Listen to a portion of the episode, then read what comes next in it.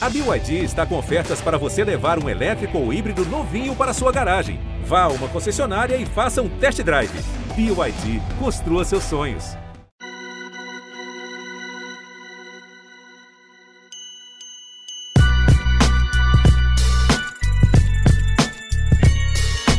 Salve, salve, fiel! Tá começando mais um GE Corinthians, o podcast exclusivo do Timão aqui no Globo Esporte. Eu sou Pedro Suaide, hoje tô nessa com Caio Cabertari e Bruno Cassucci para falar de um jogo que é o suco do Campeonato Paulista. Sábado à noite, um gramado muito ruim, um jogo pior ainda. E o Corinthians fora de casa, mais uma vez, mostrando o seu Corinthians fora de casa, ainda começo de temporada, depois de uma derrota na estreia, fora de casa, uma vitória em casa, por 3 a 0 na segunda rodada, veio o empate para mostrar esse começo bem equilibrado de temporada, 1-1-1. E aí, já chamando aqui o Careca para o papo, a Carol, arroba Carolina Manila, me marcou no Twitter, me dando uma dica de capa para esse nosso próximo podcast, que é esse que a gente está gravando agora, na manhã de segunda-feira, são 10h43 da manhã agora. E é o, é, é o ciclo do Corinthians, careca, que consiste em joga absolutamente nada fora de casa, torcida fica irritada e pede todo mundo fora, Corinthians ganha jogando bem dentro de casa contra um time medíocre e a torcida se ilude com o título. E aí vai repetindo. Seja muito bem-vindo. fala Pedrão, fala Cassucci Fiel. Cara, foi aquele 880, foi bem isso aí nessa semana. Vamos ver se, na, se amanhã continua nessa pegada. É, acho que tem que ser pontuado algumas situações, né? Um time bem mexido, começo de temporada. É, time do interior tentando pressionar, né? Os grandes têm sofrido. É, o campo um pasto, e acho que tudo isso interfere. Além do Corinthians estar tá sempre nessa roda de estar tá uma hora joga bem, aí fora joga mal. Continua a mesma coisa já há alguns anos. É, e acho que além disso tudo que vem acontecendo há vários anos e as coisas que eu falei, acho que um time sem ideia, sem muita alteração tática, fora um pênalti para mim bem claro do Romero, outro duvidoso do Juliano. Acho que é mais uma disputa de bola, mas o do Romero bem claro é, o cara segura com as duas mãos, agarra. E acho que ele estava igual grande parte da Fiel, com saudade do Romero, e resolveu dar um abraço ali, mas o cara do VAR é um cara que já tem um histórico é, envolvendo o Corinthians, né? Sempre um histórico negativo para o clube, né? Um cara que faz vista grossa e às vezes acha até jogador parecido e expulsa o cara errado. E daí não foi chamado o VAR, que sei se estava funcionando, se se não quiseram mesmo chamar, mas é bem estranho um, hoje em dia que a gente tem VAR um lance desse, não, não usar a tecnologia para dar um pênalti para mim muito claro. É Aconteceu é mesmo no clássico do domingo, né? Também o Palmeiras e São Paulo teve um pênalti ali que o VAR nem olhou. Duas vezes é, no fim de semana. Eu até achei esse mais duvidoso, né? Porque ele já. Acho que é o lance do Piquerez, né? Que ele já tenta dar uma dobrada ali de perna. Um lance com a arboleda. É, mas o do Romero, o cara não tá nem perto da bola, né? Agarrando. E como aqui é o GE Corinthians. Ah, não, claro. É, é só que o, o, o VAR. Ele é, é, que o VAR é, é que o VAR dá dor de cabeça pra todo mundo, né? A gente. Não, o VAR é. é brincadeira, né? Mas é isso, acho que é o primeiro pra gente falar e o Cassus falar um pouquinho é, não, e aí, ele trabalhou no jogo. E aí, né, careca, isso tudo que a gente tá falando, acho que ainda vale, até porque a torcida do Corinthians é muito exigente, obviamente, e todas as torcidas como um todo, nesse momento, ficam ainda cobrando muito, mas vale lembrar de novo, né? Terceiro jogo da temporada, ainda é só o comecinho do comecinho, as coisas ainda vão se ajeitar muito mais. Você acha que importante? É, Cassucci, bem-vindo também. É, na NFL, o americano, né, tem técnico de ataque, técnico de defesa, técnico de time especial. É, o Wagner Mancini está no mercado, que aí podia ter um técnico para fora de casa, um técnico para dentro, porque o único técnico do Corinthians que eu lembro que jogou bem fora de casa nos últimos muitos anos foi o Wagner Mancini, é mas aí em casa era muito ruim. Então, falta o equilíbrio. Não dá para buscar no mercado alguma coisa assim? Ou tá tudo bem? Tudo bem, Pedrão? Um abraço para você, para o Careca, todo mundo que está ouvindo a gente. É, o Corinthians saiu com esse problema, né? Não dá nem para colocar na conta do Lázaro, porque com o Vitor Pereira já era assim, um time que vai muito bem em Itaquera e sofre quando, quando vai jogar como visitante. Acho que a ponderação que vocês fizeram em relação ao gramado é muito pertinente, tem a ver é, com isso, com essa alteração no desempenho, porque você joga em Itaquera, tem aquele tapete, e aí sai de casa, pega gramados complicados, principalmente no Paulistão, né? Esse do, do Major Levi Sobrinho no, no sábado estava absurdo, atrapalha muito a fluidez do jogo, né? É, força erros técnicos. É, o Corinthians que já tinha uma saída de bola lenta, que a gente viu contra o Bragantino, ainda mais nesse jogo, então é, demorava para passar ali do, do, da defesa para o ataque. E o Lázaro até falou na entrevista coletiva que eles já, já sabiam dessa condição do gramado e que a escolha do sistema tático é, também é, teve relação com isso, porque o Corinthians vinha jogando no 4-4-2 os dois primeiros jogos do ano, com o Losango no meio de campo, né, um primeiro volante, depois é, dois jogadores à frente, um à esquerda, outro à direita, e um cara mais avançado. E nessa partida ele optou por um 4-3-3, com o Romero na direita, é, Roger Guedes na esquerda. Ele começa com o Duqueiroz como primeiro volante, não dá certo, ele puxa o Cantilho para ficar nessa função. O Corinthians melhora, mas também não é grandes coisas. Mas a justificativa do Lázaro foi que, que com esse esquema ele poderia liberar um pouco mais os, os laterais, já que o gramado não ia proporcionar jogo por dentro e que a ideia era construir por fora. Imagino que é, com aproximações e depois tentando cruzar na área, porque realmente o gramado não, não facilitava muito para tabelas, para um jogo mais envolvente, de drible, né? Enfim, foi, foi um jogo bem, bem ruim, né, cara? Um jogo, aquele jogo sonolento que é, tem que ser muito fanático, muito fiel para perder seu sábado à noite é, vendo uma hora e meia daquela pelada ali, porque é um jogo tecnicamente muito fraco, como, como é boa parte desse início do Campeonato Paulista, né? A gente já fez essa ressalva é, acho que no, no penúltimo podcast, que não, não, é só o Corinthians que, que tá nessa marcha lenta, né? É lógico, o torcedor não quer saber dos outros, o torcedor quer, quer ver o time dele jogando bem, se preocupa com atuações abaixo, mas outros times também estão oscilando bastante, é, não, não vem conseguindo resultados. É, acho que o principal parâmetro para a gente, que a gente começa a ter, vai ser no domingo mesmo, quando o Corinthians faz o primeiro clássico na temporada, aí acho que as coisas já vão começar a se desenhar melhor, a gente vai poder ter, um, ter uma avaliação mais clara desse Corinthians.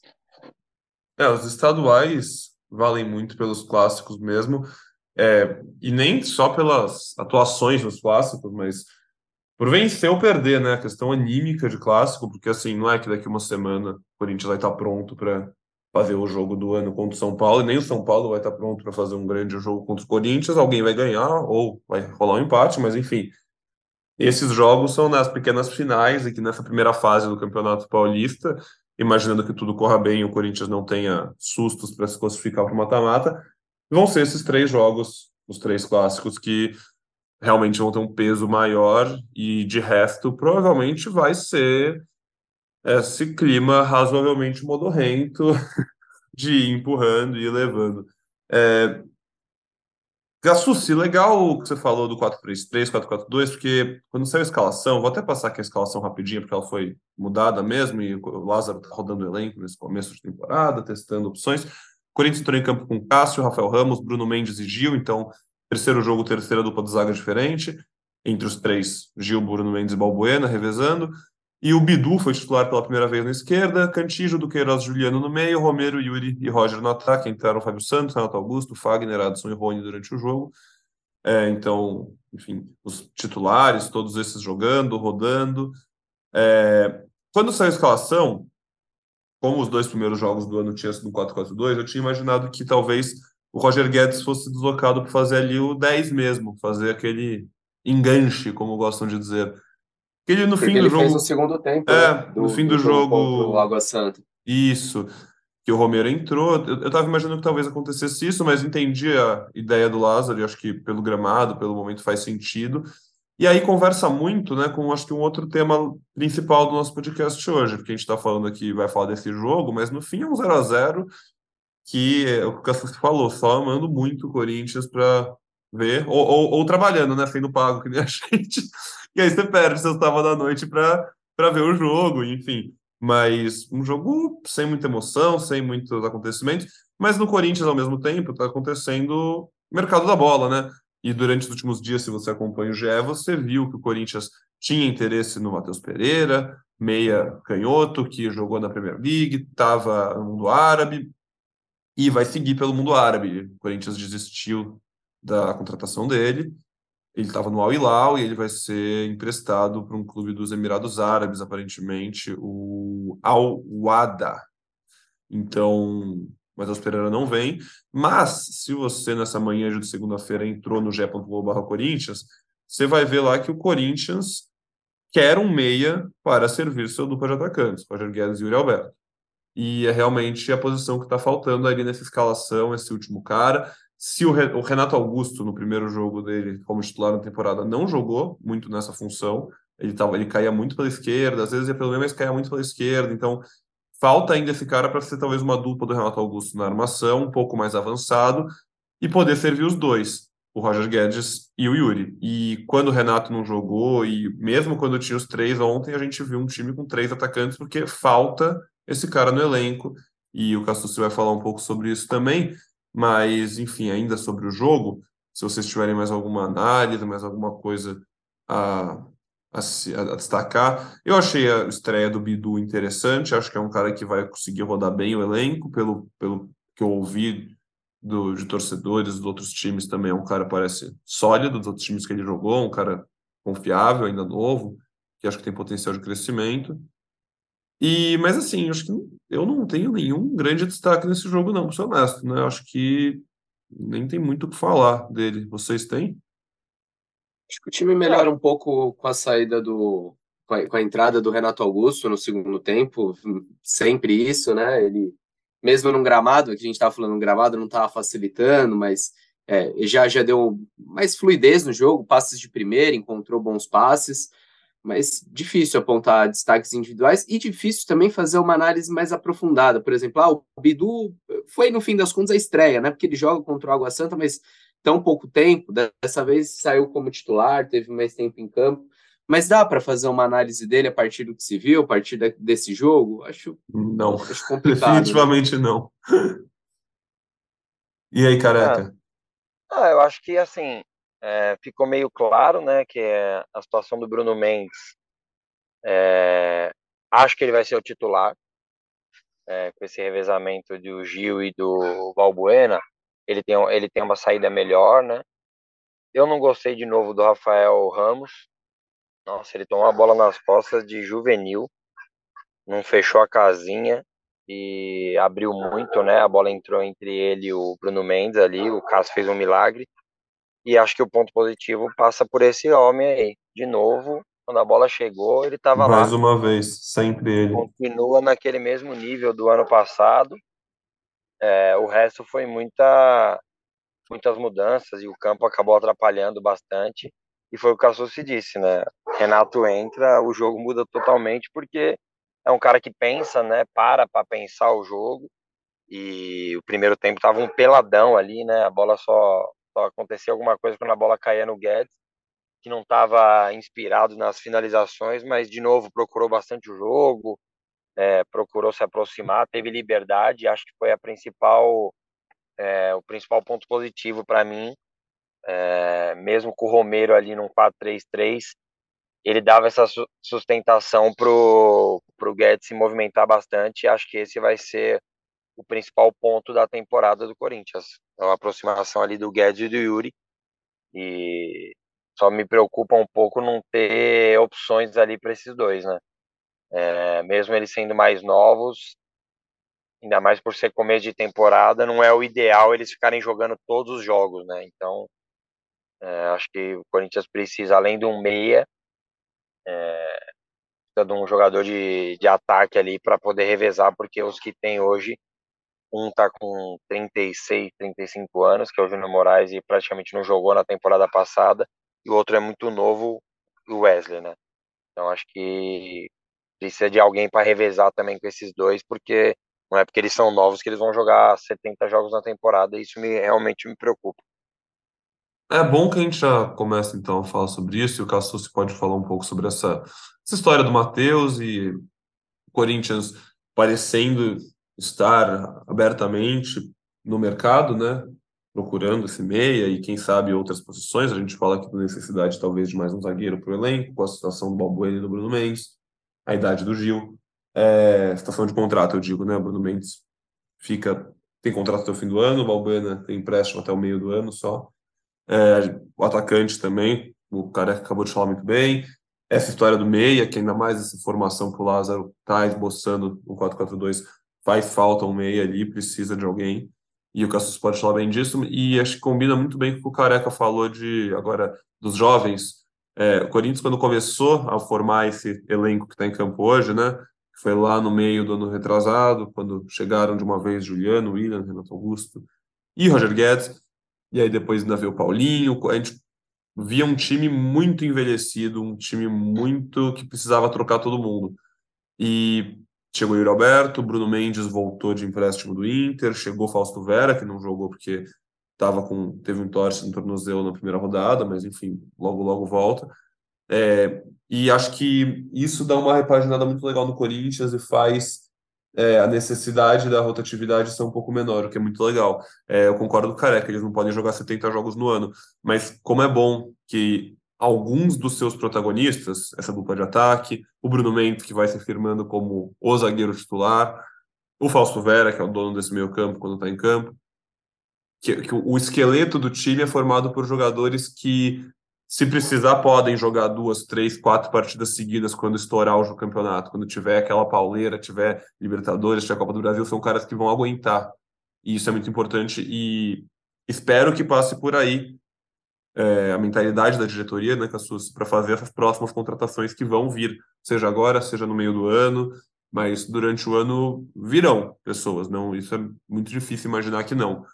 E acho que é importante ter, a gente mapear essa mudança de mentalidade aos poucos, para ter um time mais coeso e um time mais é, definido, né? Que não precise rodar tanto, ter jogadores tão acima de uma idade é, considerada como ali o auge físico, porque senão você não tem nenhum padrão, né? Você fica trocando 11 toda hora e o esqueleto, pelo menos com esses jogadores, vai se mantendo o mesmo.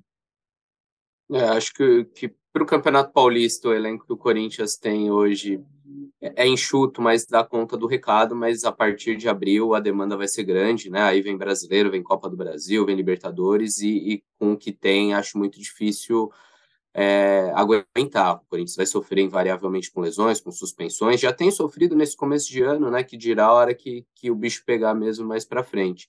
É, mas o que a gente sente é a diretoria sem, sem tanta pressa, sem um senso de urgência, até agora só dois, dois jogadores contratados, o Matheus Bidu e o Romero, é, e, e, pelo que a gente ouve, até abril vai ser nesse, nesse ritmo, porque não, vê tanta necessidade e também porque é, a questão financeira não, não é das melhores. Em março, o Corinthians começa, volta a pagar o financiamento da sua arena, é, começo de ano, a diretoria sempre diz que é um pouco mais complicado, porque você vem de um mês que pagou 13 terceiro, é, agora você teve é, algumas poucas contratações, mas que você tem luvas, você tem acertos aí de renovação, né? o Corinthians renovando muitos contratos. Enfim, o Corinthians espera ter uma entrada de dinheiro maior a partir dos próximos meses, porque também tem, tem patrocínios a serem fechados, a parte frontal da camisa da, da barra está vazia, o calção ficou vazio agora que saiu o Guaranapoti. Enfim, o Corinthians espera dinheiro novo nos próximos meses e aí isso vai facilitar a contratação. No momento, a prioridade é um meia, é, pode ser um cara que joga mais centralizado, pode ser um cara de beirada também, como era o, o Matheus Pereira, né? É, mas esse caso do Matheus Pereira, desde o começo eu fiquei com, com, um pouco de pé atrás, porque outros clubes brasileiros já tinham tentado, e não de hoje, né? No ano passado o Botafogo tentou, a gente ouviu que o Cruzeiro esse ano voltou a tentar. É, e o, o, time árabe é, pagou 18 milhões de euros na contratação do jogador, não ia se desfazer tão fácil dele, até aceitou agora o empréstimo, mas o empréstimo por apenas quatro meses, e aí nessas condições o Corinthians não, não topou. É, ele acabou fechando com a Wada dos Emirados Árabes, então é um nome riscado da lista do Corinthians, que agora volta as atenções para o mercado. Boa. Se o Corinthians riscou esse nome da lista, careca. Você tem alguma sugestão aí para o Alessandro, se estiver ouvindo a gente, botar na lista? Tem. é, é difícil isso, né, mano? Porque a gente não sabe condições financeiras, igual o Cassucci disse, né? Um jogador que tinha sido contratado é, um valor alto, né? Pare, parece muito bom jogador. Vi uns lances dele que é isso. É, cairia que nem uma luva, né? Mas não é simples também achar esse cara, precisa ter paciência.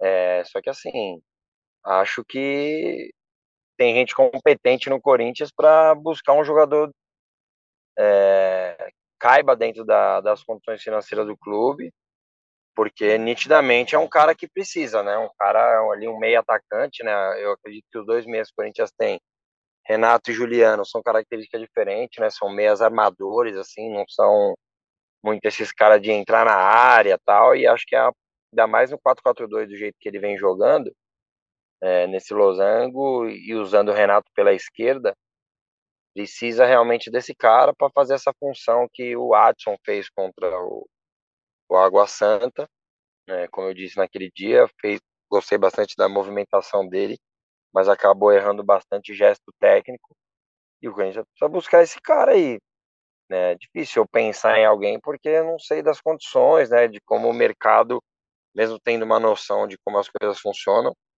é, não sei como funciona o mercado. Mas acho que o Corinthians precisa. São as, as posições mais carentes do elenco hoje. Um meia, meia atacante, né? E um atacante de velocidade.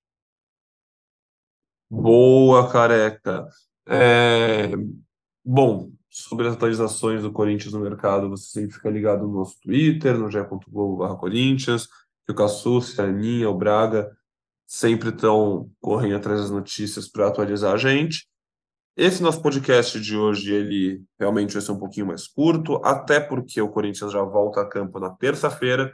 Como eu falei, a gente está gravando aqui na manhã de segunda, você vai ouvir esse podcast segunda tarde, segunda noite, até terça de manhã ali, é o pré-jogo. Terça noite o Corinthians já recebe o Guarani para o seu segundo jogo em casa. Quem sabe Tomara possa repetir a boa atuação que teve contra o Água Santa no seu primeiro jogo na Neoquímica Arena em 2023 e repetir o resultado, repetir mais uma vitória, sem sofrer gols. O Corinthians é bem sólido ali, apesar de um ou outro deslize defensivo que teve, conseguiu ter uma vitória tranquila e continuou indo para cima. E acho que é isso que a torcida espera ver amanhã contra o Guarani. Guarani que engrossou o caldo para o Santos já nesse campeonato, é um time de Série B. Não vai ser um jogo, acho que vai ser mais difícil que o Água Santa, mas o Corinthians tem totais capacidades de vencer. É, então, por isso, como falei, vai ser um episódio um pouco mais curto.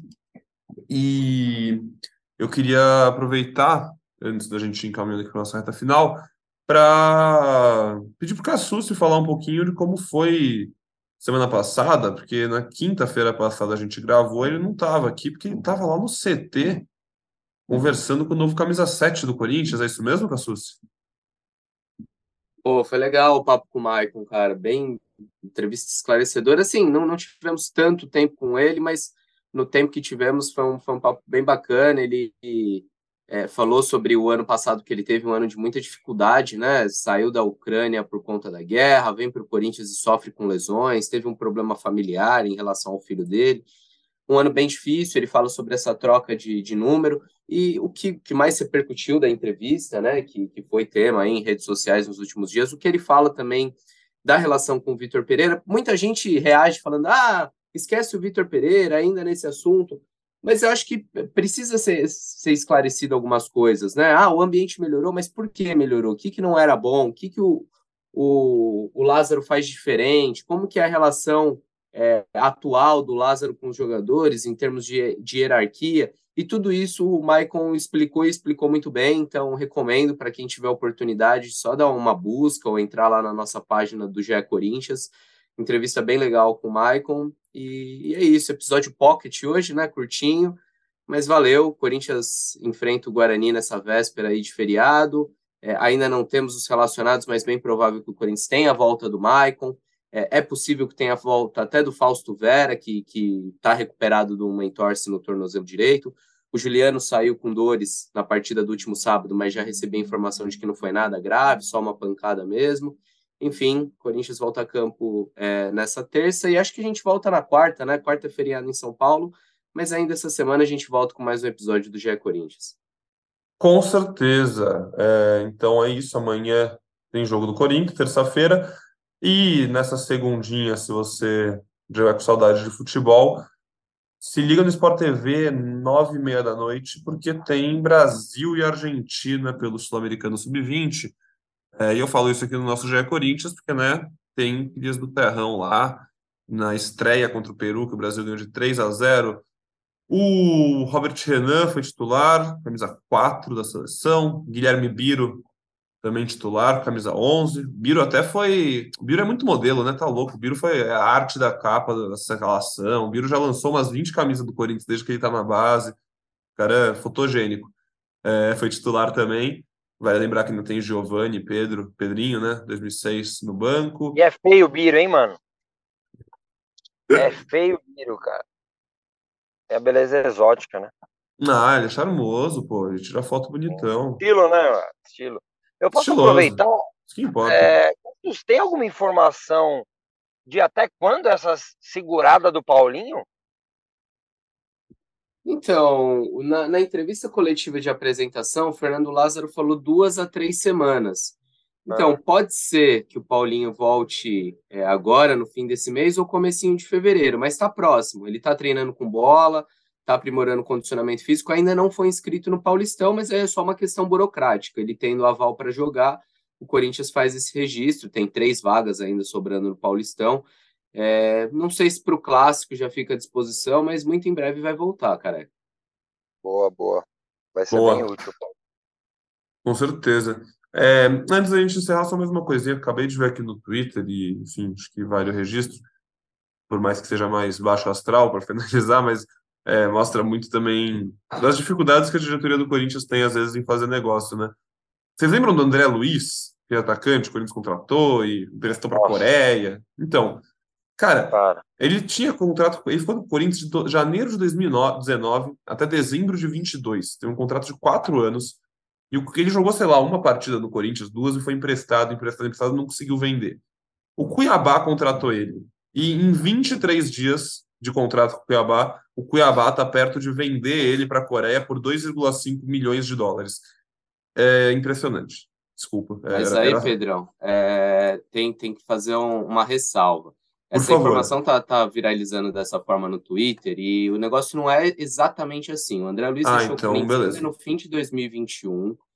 É, e quando o Corinthians rescindiu com o André Luiz, o Corinthians manteve 25 dos 50% dos direitos Boa. que tinha dele. Então, nessa transferência, é, se de fato se concretizar a ida dele de novo para a Coreia do Sul, o Agora, Corinthians tem um né? quarto. É, o Corinthians tem um quarto do valor do, do negócio para receber. Aí Boa. precisaria fazer as contas, né? 2 milhões e meio aí de, de euros está sendo dito. É, dá. O Corinthians. É, dá uns 850 mil. É. Por aí. Uma merrequinha, mas já ajuda, né? É, se quiserem ficar só com 800 e mandar os 50 mil dólares para casa, a gente faz bom uso. É, obrigado, Cassucci, por, por, por esclarecer. Não, realmente, porque é uma informação que eu, eu vi no Twitter, está viralizando, e eu fiquei surpreso com Surpresa não, né? Mas eu fiquei em choque, como eu mesmo falei, porque é isso, cara. O Corinthians não se ficou emprestando, emprestando, emprestando, e durante anos não ganhou nada com um cara que contratou e nunca virou nada. E em 23 dias, o Cuiabá, que é um time que tem uma dimensão muito menor que o Corinthians, uma, né, uma vitrine muito menor, conseguir vender ele, e assim, por um preço que, por mais que seja não muito alto, mas é melhor do que nada, né? É, me, me chocou um pouco. Mas a gente está aqui exatamente para isso, para ouvir vocês que tem as informações e agora conseguem complementar isso. E você que está ouvindo aqui o Jé Corinthians agora sabe que, enfim, se essa venda realmente se concretizar, o Corinthians tem uma porcentagem, ganha um dinheirinho. É, e é isso. E vamos ficando por aqui, então. Cassus e Careca, mandem seus abraços aí. E a gente vai encerrando esse episódio, como o Cassus disse, pocket, porque quarta-feira a gente já está de volta. Um abração, Cassus. Abraço, amigos. Nos vemos em breve. Boa semana a todos e vamos que vamos. Valeu. Boa. Abraço, careca. Valeu, Pedrão, valeu, Cassus. Queria dedicar o programa de hoje e pedir para Fiel, que sempre escuta, para colocar nas orações. Eu tenho um amigo que, infelizmente, sofreu um acidente no final de semana aí na piscina de um sítio. Está passando pela segunda cirurgia nesse exato momento, então eu acredito muito em pensamento positivo. Então, quem estiver ouvindo aí, colocar nas orações, Filipinho, para que ele fique bem o quanto antes, sem sequela, se Deus quiser. Valeu, Fiel, um abraço, boa semana e vai Corinthians. Boa, careca, um abraço então para o Filipinho, que ele fique bem, estamos todo mundo na torcida juntos. É, vai sair dessa, vai sair melhor do que estava. É, um abraço então, careca, um abraço para o um abraço para todo mundo na audiência, obrigado pela companhia aqui em mais um episódio. E, como a gente falou, voltamos na quarta-feira depois de mais um jogo do Timão, tá certo? Até mais. Tchau, tchau.